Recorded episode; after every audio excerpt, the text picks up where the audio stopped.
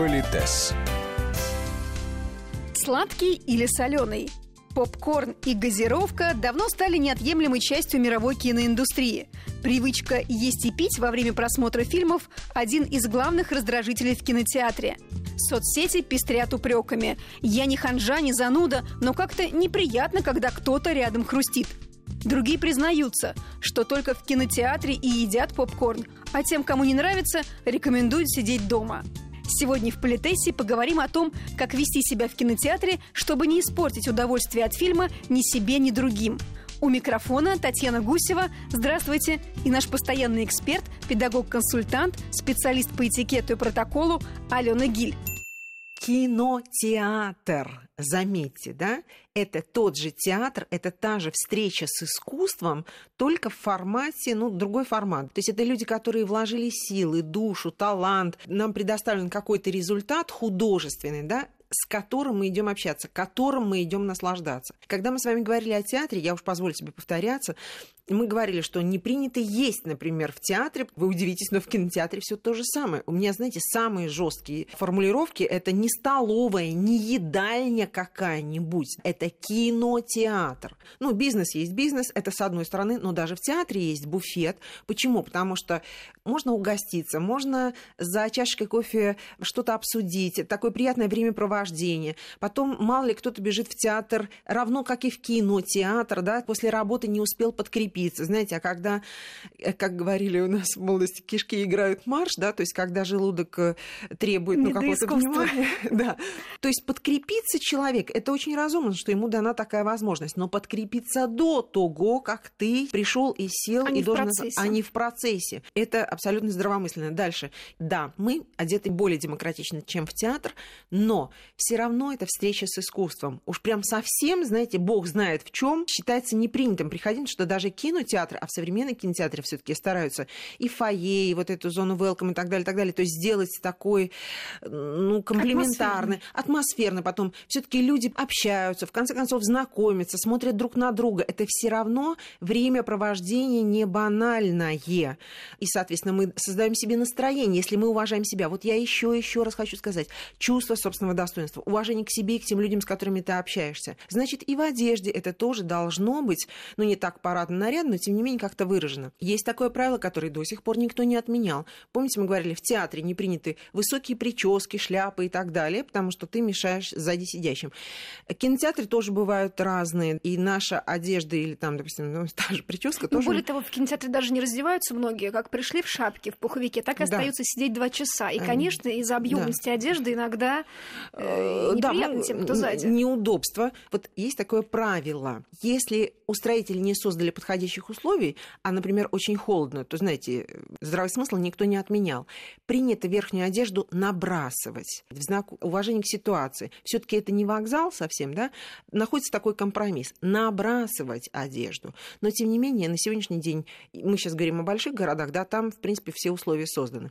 Дальше. Есть феноменальная история. Кинотеатр, равно как и театр, это публичное пространство, это зона социальной коммуникации. Когда ты сидишь дома, ты можешь класть ноги, куда тебе захочется, сидеть в том, в чем ты хочешь. Ты можешь громко разговаривать, мешая своим домашним, а они вынуждены слушать твои уместные, неуместные комментарии. Ты можешь есть, пить, ты можешь делать все, что угодно. Это твое личное пространство, в котором ты распоряжаешься. Но когда мы заплатили за билет, то, в принципе, здесь еще, например, есть 100 человек, для которых это, с одной стороны, некое личное пространство, место, которое ты занимаешь, с другой стороны, мы находимся в социальном пространстве. Почему люди считают, что они в кинотеатре могут вести себя так, как будто они сидят у себя дома?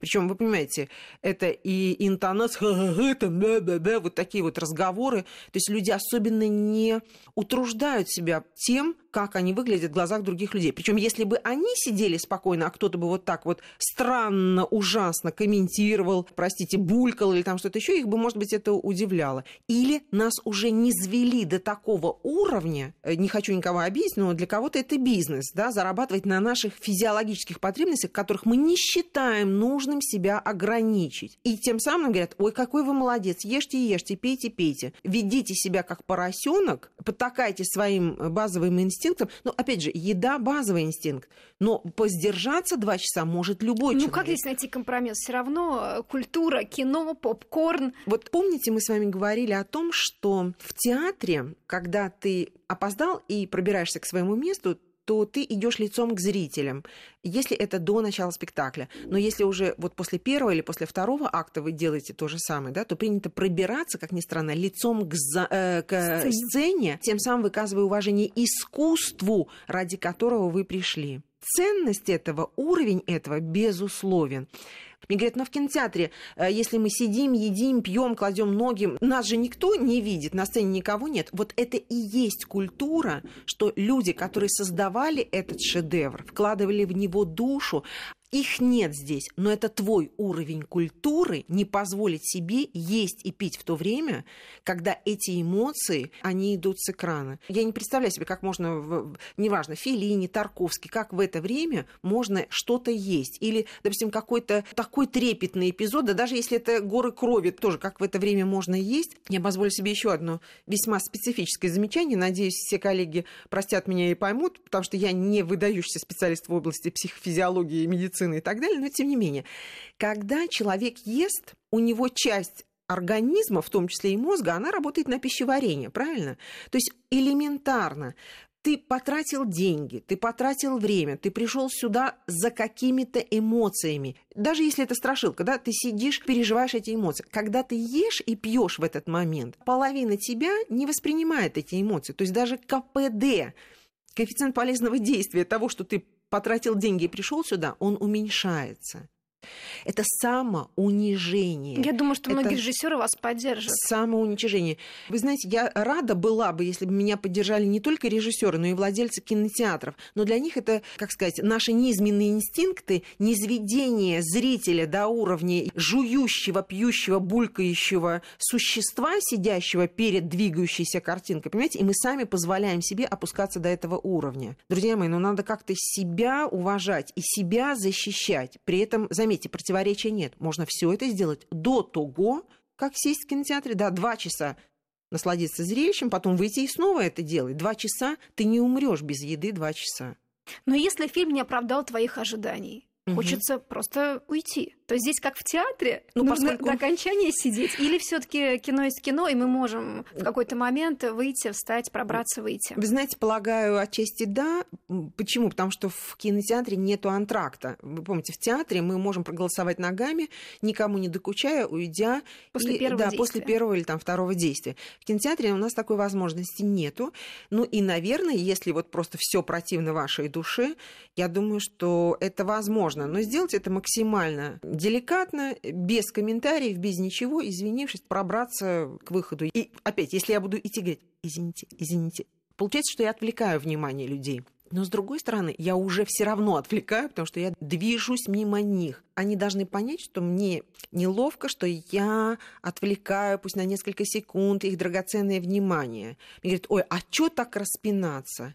Вы знаете, здесь не извинимся, здесь не подскажем, здесь деликатно не промолчим или там не пройдем, или там что-то еще. В результате мы все ниже и ниже опускаемся до того дна, на котором никто никому ничего не должен. Понимаете, почти все можно сделать, но всегда можно найти тот компромисс, который будет не ронять твое чувство собственного достоинства, не унижать, не обижать тех людей, которые пришли вместе с тобой или общаются вместе с тобой.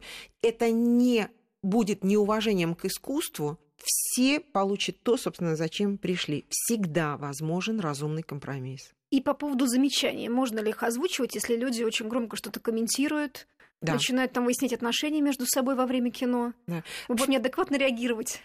Сначала по поводу взаимоотношений, друзья мои, как бы это странно ни звучало, я же преподаватель по этикету, я могу позволить себе такие нравоучительные моменты. Скандалить на публике – это чудовищное самоунижение. То есть показывать, что ты не в состоянии справиться со своими эмоциями, что тебе нужно, вот знаете, вот где приспичило, там и нужно выяснять отношения. Никогда ни один уважающий себя человек, насколько это возможно, не станет выяснять отношения публично, да еще понимая, что ты кому-то мешаешь. Это первое. Второе. Комментарии как и в театре, они запрещены. Опять, глазами посмотреть, ну, сказать, класс, там, ну, может быть, какой-то, да. Э, заметьте, люди, которым нравится что-то, они крайне редко бурно э, это обсуждают, потому что и так всем понятно, все получают свое удовольствие. Если ты чем-то недоволен, то нужно просто, мы уже знаем, проголосовать ногами всякие веселые комментарии, если мы в театре имеем возможность аплодировать или смеяться, реагируя на какую-то удачную реплику, в театре, в кинотеатре, если это комедия, все тоже смеются, и иногда даже и аплодируют, там, да, и так далее, и так далее. Но вот недовольство, то есть какое-то ваше личное переживание, принято оставлять при себе. Опять-таки, если человек в адеквате, он адекватен, и он понимает, что его реплики кому-то мешают, значит, он не будет их произносить. Если он уже их произносит, значит, понятно, что у него проблема с культурой, с самоощущением, ну и так далее. Иначе он бы этого не делал, верно? Но, с другой стороны, получается, он ведет себя так, как ему нравится, а мы почему-то должны терпеть и тоже заплатив деньги и э, придя в этот кинотеатр, мы почему-то должны терпеть дурацкие замечания, хамское поведение другого человека. Вот что делать?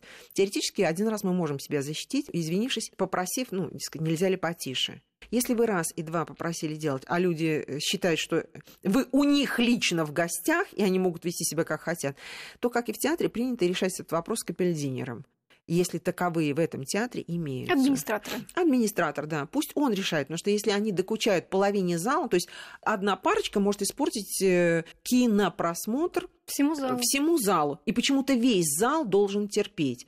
Но заметьте, вот это, знаете, как проблема толерантности, теперь это называется. То есть они не проявляют толерантности к стать персонажам, сидящим в зале, а все остальные должны проявлять понимание да, и толерантность. Не кажется, что это несправедливо? Я лично считаю, что это хамство, неуважение, плебейство самого низкого пошиба. Другой вопрос, что надо еще уметь себя защищать.